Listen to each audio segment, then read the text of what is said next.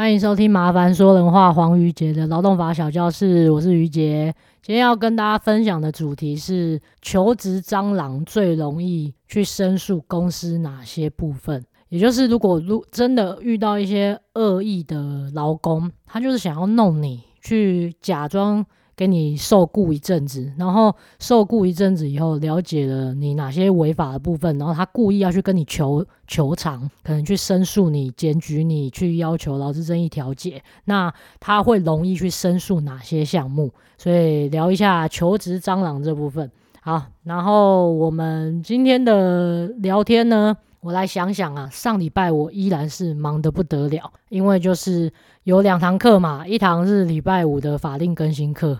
然后隔天礼拜六一早又要开免费的课程，所以我就一直在准备这些课程的内容啊、报名表，然后还有后续的一些你们的问卷要回复什么，反正就是一些很细碎的事情啊。但是我就是都要蕊过，然后上完课备好课，都会花很一两个小时，可能就要背一堂课，然后要把内容都看过，才能有效的控制在两个小时内把东西。把东西都呈现给大家，所以我觉得上礼拜就是一直在准备的期间就很累啦。可是，一上课以后，我觉得就是有点那种压力累累累积，一直累积累积，然后累的程度一直累积。等到上课的那一刻，虽然还是累，可是至少就是至少有一个出口爆发了，然后可以跟我的学生互动了，然后我就会觉得很有成就感，很开心，因为。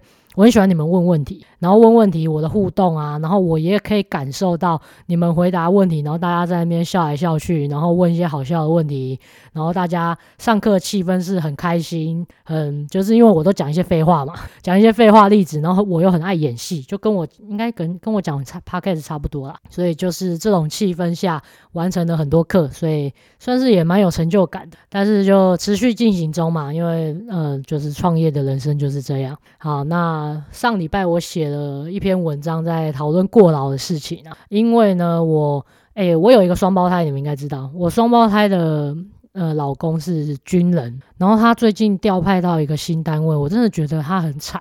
他以前就已经很惨了，因为军人，你们身边有没有军人的亲戚好朋友啊？就是一直大家都觉得你要保家卫国啊，你就过劳死活该啊，你就就是就没有人会在乎军人过得怎么样，没有人。就是你如果去一些公家单位工作，我现在除了呃我双胞胎好，应该我就直接叫他姐夫啊。我姐夫他是在军，就是是军人之外，然后另外一个亲戚呢，他是在减掉单位工作。反正大家都量爆多，然后工作量很多，然后又没办法下班，我就觉得。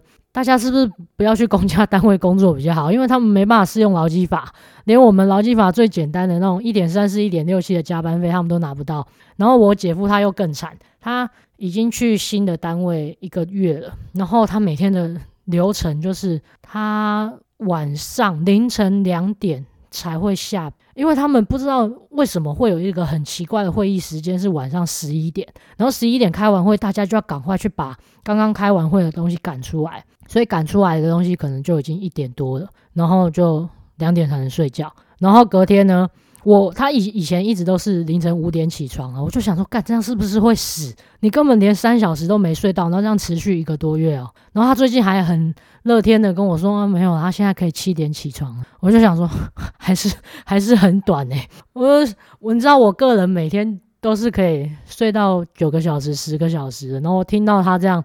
每天都睡真的四五个小时，我就觉得哦，啊，你哪一天死掉了要怎么办？啊是，但因为他最近这样一个月，他已经瘦了三公斤，就是明显让人家看得出来他变瘦，但是他就没办法，因为他也没没办法说我就不干了，因为他们其实你们知道。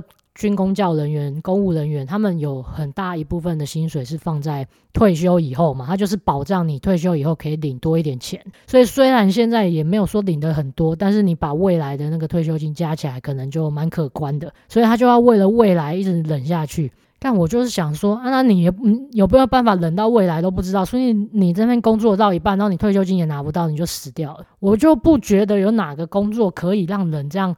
拼死拼活啦，然后我们适用劳基法的，你看有工作上工时上限十二小时嘛，然后有加班费嘛，一点三四一点六七嘛，然后一个月有加班上限四十六小时，他们不会有呢，他们顶多你能问到说哦有有二十个小时的加班补休哦，就就很开心了，而且还只能补休哦。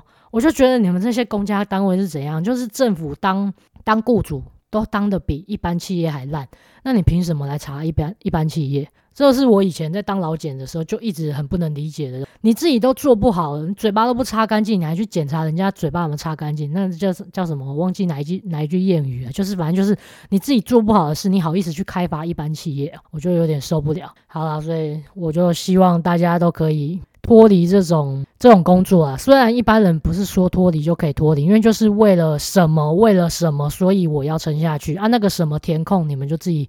我为了家庭经济开销，我为了以后的退休金，我为了我呃未来要升迁的生活，我必须忍下去。但我就是先，至少你们现在不能申诉嘛，我就先祝这些单位的长官，你们都去吃屎。好不好？你现在在害的很多人的家庭，不是一个人哦，是他的家庭有点在支离破碎，因为这个人就被你工作绑住嘛，被绑住以后，他的家庭就支离破碎，啊小孩不能顾啊，女朋友不能陪啊，然后妈妈不能看啊，然后好久都没办法见面啊，什么家庭活动不能参与啊，什么事情都以你工作为重，到底工作有什么好重要的？我为了我工作是为了什么？就是为了更好的生活啊！可是你现在把我更好的生活直接取消掉了，那我我工作个屁啊！所以好，可是又不是每个人又可以选择，所以我就说到这里了。嗯，好，就这样。然后上礼拜一样有追剧，因为就是整天白天一直很累很累很累，然后晚上就会想要瘫着，然后。就是 couch potato 一直坐着，所以最近追了很多《单身即地狱》，你们有看吗？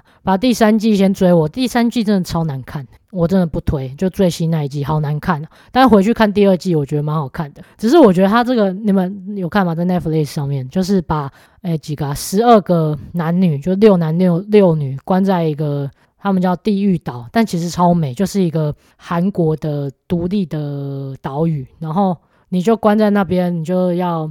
看看可不可以喜欢上别人？那如果你们男女互选的话，就可以两个人一起飞到，他们就很扯，还真的搭直升机飞到天堂岛，度过一个晚上的奢华饭店行程。然后就是吃得好、睡得好，房间很大，也可以有游泳池。但我个人就是对饭店没什么想法，饭店就是饭店啊。你如果在地狱岛，你反而可以在沙滩看着夕阳，听海浪的声音，我觉得那里才是天堂岛吧。然后那个节目又很奇怪，我每次看都想说，哪有人在这样？七天八天十天的可以爱上对方，你就根本就逼人家，就是你这几天就给我修改起来，这是什么活动？这什么活动到底啊？我就不喜欢别人会怎样？我就去那个岛屿上好好休息就好了。所以如果那个节目邀请到我去上的话，我觉得节目一定会变得超难看，因为我可能会每天都去爬山啊，然后去海里游泳啊，我根本不在乎说。有没有人喜欢我？因为他们在里面都超焦虑的，就说啊，我都第几天了，还没有办法跟人家配对，我都第几天还没被选到去天堂岛，他们就很焦虑。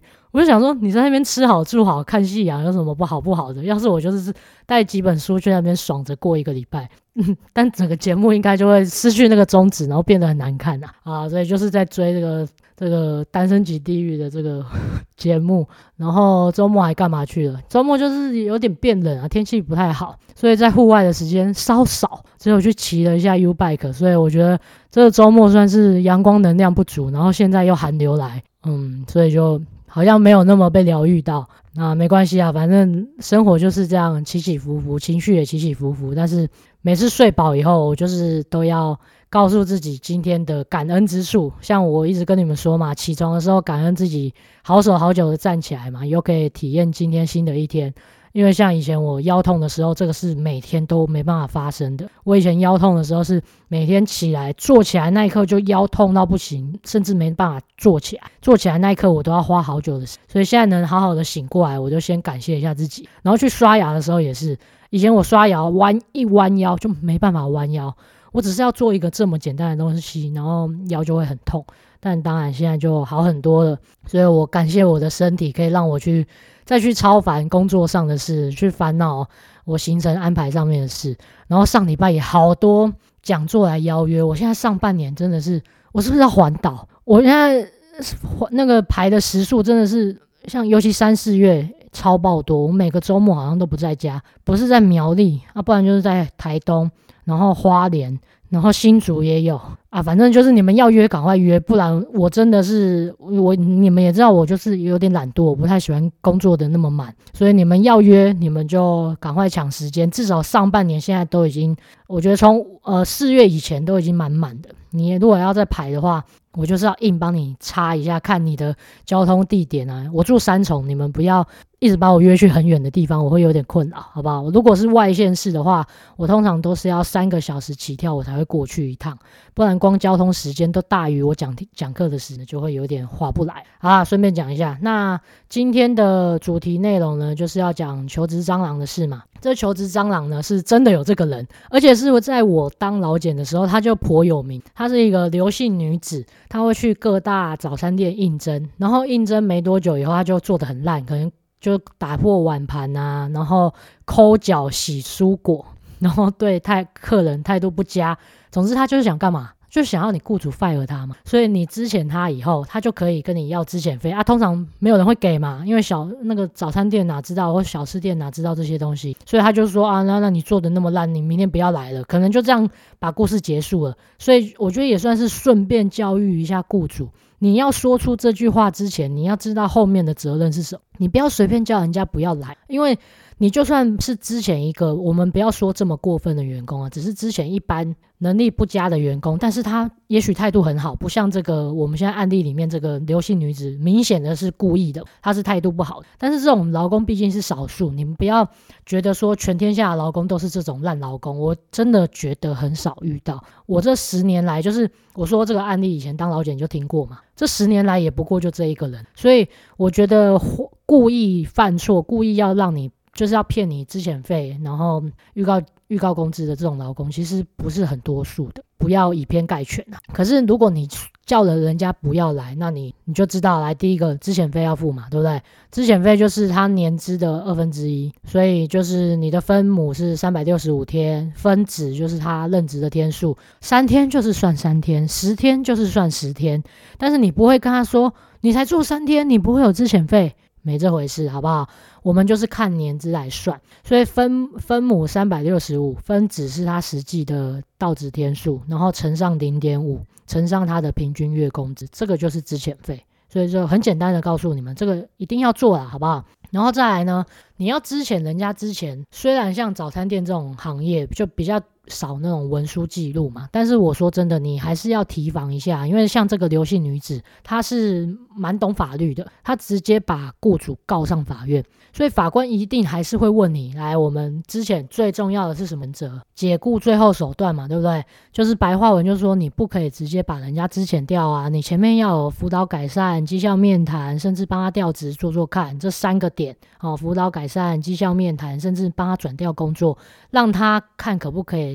改进，如如果真的他无药可救，你才可以把他解雇，把他支遣掉。所以这就是解雇最后手段的内容。那这个解雇最后手段，你要怎么证明说，哎，我有做啊，我不是直接把人家支遣？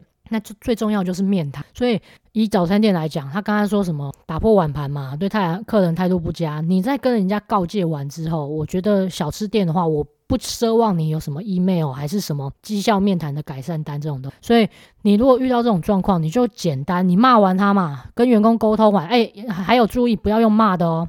你身为一个主管哦，情绪控管其实很重要，因为现在大家每个员工都在干嘛？都在说你职场霸凌嘛。现在这个词已经完全被滥用了，你你一打啥打啥碎香骂脏话，人家就立刻把你录音录下来，然后去治安署申诉你职场霸凌。所以我只能说啦，就是身为一个老板，你算是在明啊，人家。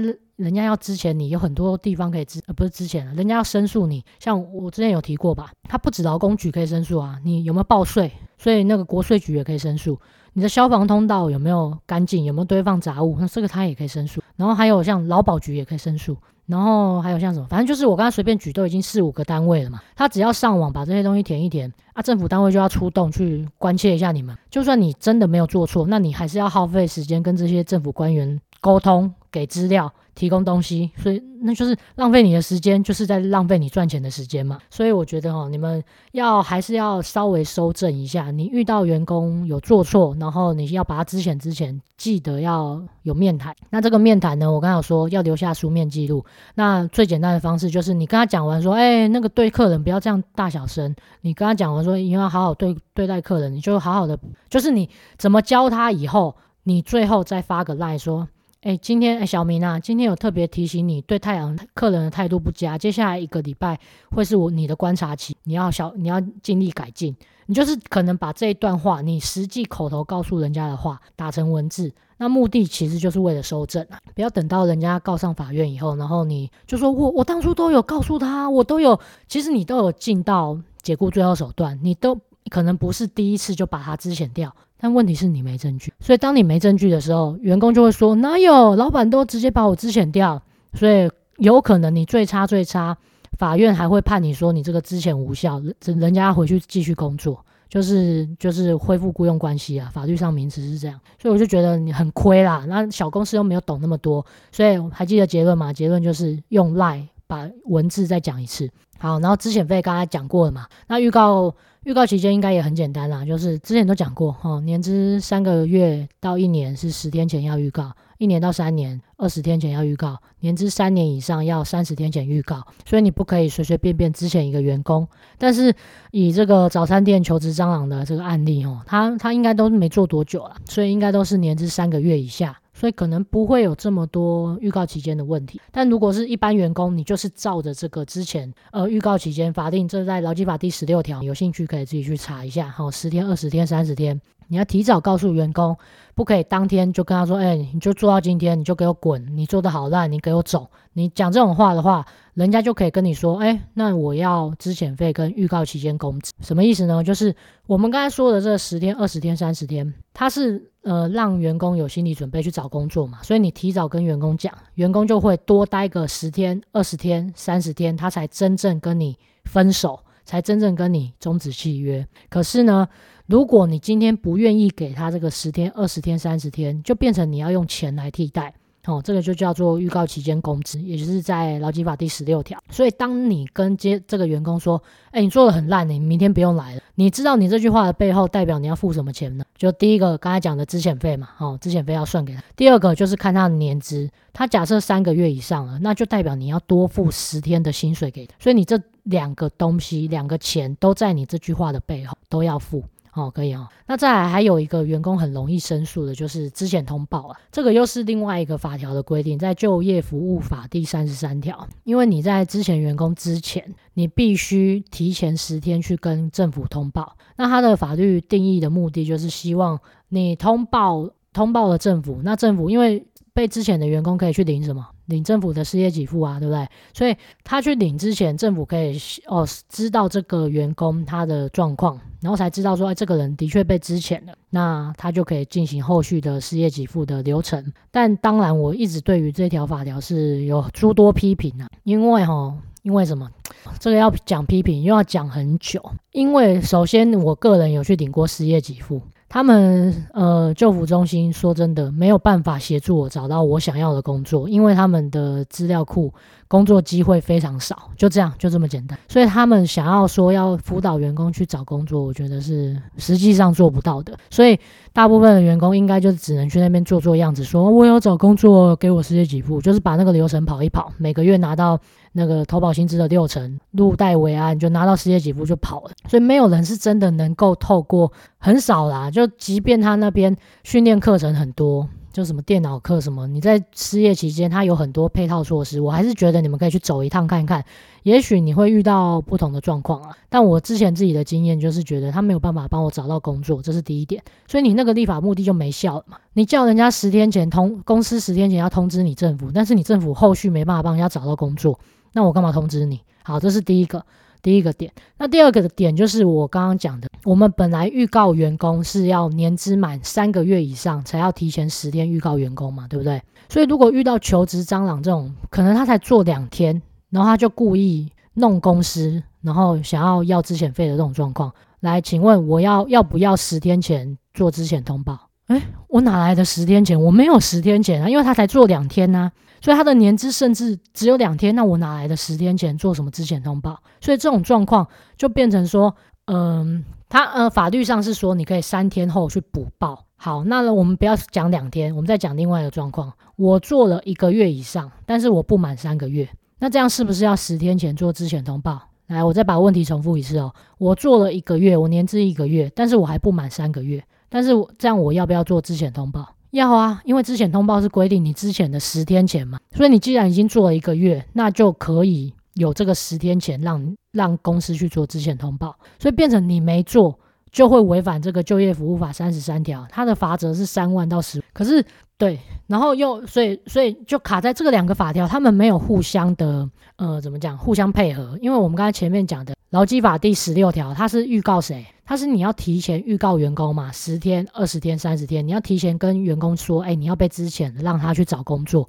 立法目的是这样啊。就业服务法三十三条的目的是你提前通知政府，让政府知道有员工要来领失业给付。所以这两个通知的对象是不一样的。可是呢，在劳基法里面。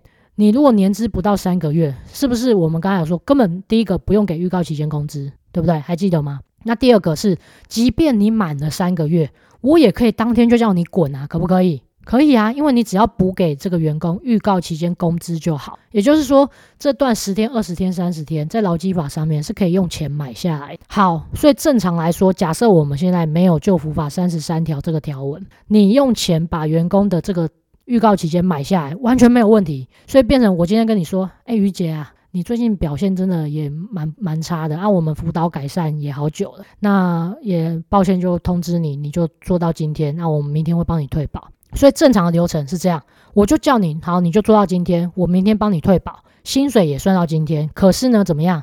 我会今天发给你薪水的时候，我会同时发给你哪两个？刚才前面讲的，发给你资遣费跟。预告期间的工资嘛，所以我会把这段时间用钱补给你。但是呢，我们就是在呃劳基法十六条过得好好的嘛，可是现在为了要符合就服法三十三条的规定，变成说我还要去因应，因为政府那边就是要十天前通报，所以我就为了不要违反这一条，我就要让员工十天后再退保。那这样其实非常奇怪，因为我今天就叫员工可以滚了，对不对？明天他就不是我的员工了。可是我却要多帮他加保十天，不然那个政府，因为政府查得到的资料就只有加保记录，他就会看你那个契约终止日是不是前前十天你有做这个之前通报啊？你没做的话，就变成刚才那个三万到十五万的罚锾，又可以进，就是有人只要申诉你，你这个就要付下去了，所以就变成这两个法条他没有沟通清楚，明明劳基法就可以让你用钱去买那段时间。但是救福法没办法，救福法就是要你十天前做做之前通报，所以现在坊间的实务上怎么做呢？因为大家怕被罚嘛，所以我知道我今天把黄玉杰资遣掉了，然后该付的资遣费、预告工资都付完了，但是我却十天后才退保，然后这样实务上会有什么问题？就是本明明契约终止日跟退保日，再讲一次，契约终止日跟退保日应该是要同一天的，可是你却。契约终止日在，比如说今天三月一号，但是你却要等个十天，三月十一号你才把员工退保。那如果在这期间员工在外面自己发生车祸，那是不是算职灾啊？是不是员工就可以来坑你说，哎，我还有在加保期间呢、那这样我可不可以领劳保的那个伤伤病给付、职灾给付？哦，那你这样不就给谁？你到最后变成了要来证明说，没有没有，我跟这个员工其实三月一号就终止契约，我就已经分手了。我只是为了要符合救服法的规定，所以我一直拖到三月十一号才给他退保。在法律上就是不应该这样，因为这两天应该是要同一天。你什么时候跟人家分手，你什么时候就应该退保。但是大家坊间就为了要符合就是这个救救服法三十三条，所以就多帮人家加保的这个十天、二十天、三十天。啊，十天啊，没有二十天、三十天，因为之前通报就是要十天前做，所以很多人只会在那个群组里面问这个问题，我觉得也是情有可原，因为这两个法条他们都没讲清楚，就是各做各的，然后没有互相考虑到一间公司要怎么实际上怎么去执行，所以结论就还是这样，就大家现在坊间就是这么做的，让员工多加保十天。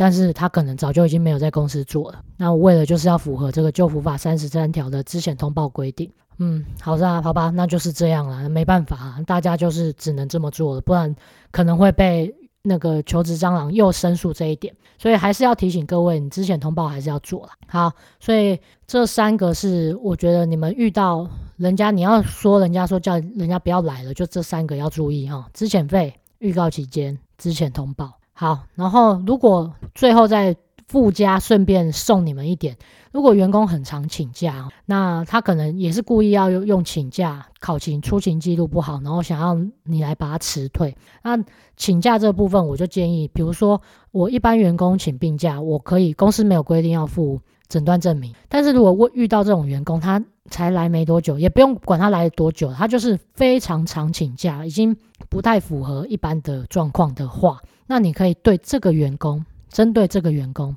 多要一些诊断证明，所以我我我要特别加注警语哦，不要对所有员工都这么做，不要对所有员工都这么做。你应该是一般，因为我刚才有说过，这种求职蟑螂的比例少之又少，所以。正常来说，因为本来是什么事假十四天、病假半薪三十天都是法定给的，这本来就是员工的权利，所以他在范围内请假，本来你就也没办法说什么。所以正常来说，如果员工请病假，你就应该就是让他，比如说，我觉得比较好的方式是连续请三天以上才需要附诊断证明。你你们自己身体也知道，常常头痛、肚子痛的那种，哪需要诊断证明？就是多睡一下就好，那、啊、就是在家多休养、多休息就可以了，不用每件事都要搞到要医生的诊断证明。这样你们医疗系统崩坏，你们也要负责啊！说真的，所以我是建议，一般公司是三天以上再要诊断证明。但是如果遇到这种动不动一直请假，然后你觉得他出勤状况真的很异常，你再特别发呃对他有不同的。处理方式就是跟他说，那因为你已经请蛮多天了，所以接下来你每次请假都麻烦附上医师的诊断证明跟收据，哦，这样才能请病假。我觉得应该要这样处理，然后来杜绝这种一进公司就就是故意，他也知道劳基法上有哪些他的权利，他有哪些假可以请，他就故意把它滥用完，他就想要离，也会遇到这种人。哦，所以加码提醒你们这件事。好。所以今天我觉得这集蛮重要的，因为这个部分也是在人资群组里面非常常问到的，也就是预告期间跟之前通报十天前要做这件事是抵触的，是有点冲突的。那如果人资遇到的话，到底该怎么处理的部分？好，那我后面也录了一首歌，你们就听听看吧。我们下周见，拜拜。若即若离，若还有兴趣。我不介意这样下去，一言为定变成一言难尽，太小心翼翼，显得不聪明。我无时无刻演练适合你的角色，就算是片刻。得到你认可，想知道你爱过的先说，怎么做才不会错？我费力揣摩，想懂得你心里的辽阔，还有没有空？容得下那个某某？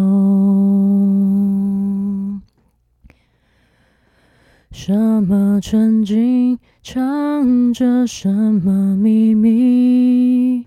过分的在意，就显得贪心。我无时无刻演练你喜欢的角色。就算是片刻，能让你兴奋，想知道你爱过的，先说，怎么走才能交错这平行宇宙？想不透也没打算看破。揣摩了所有，却忘了自己的脸孔。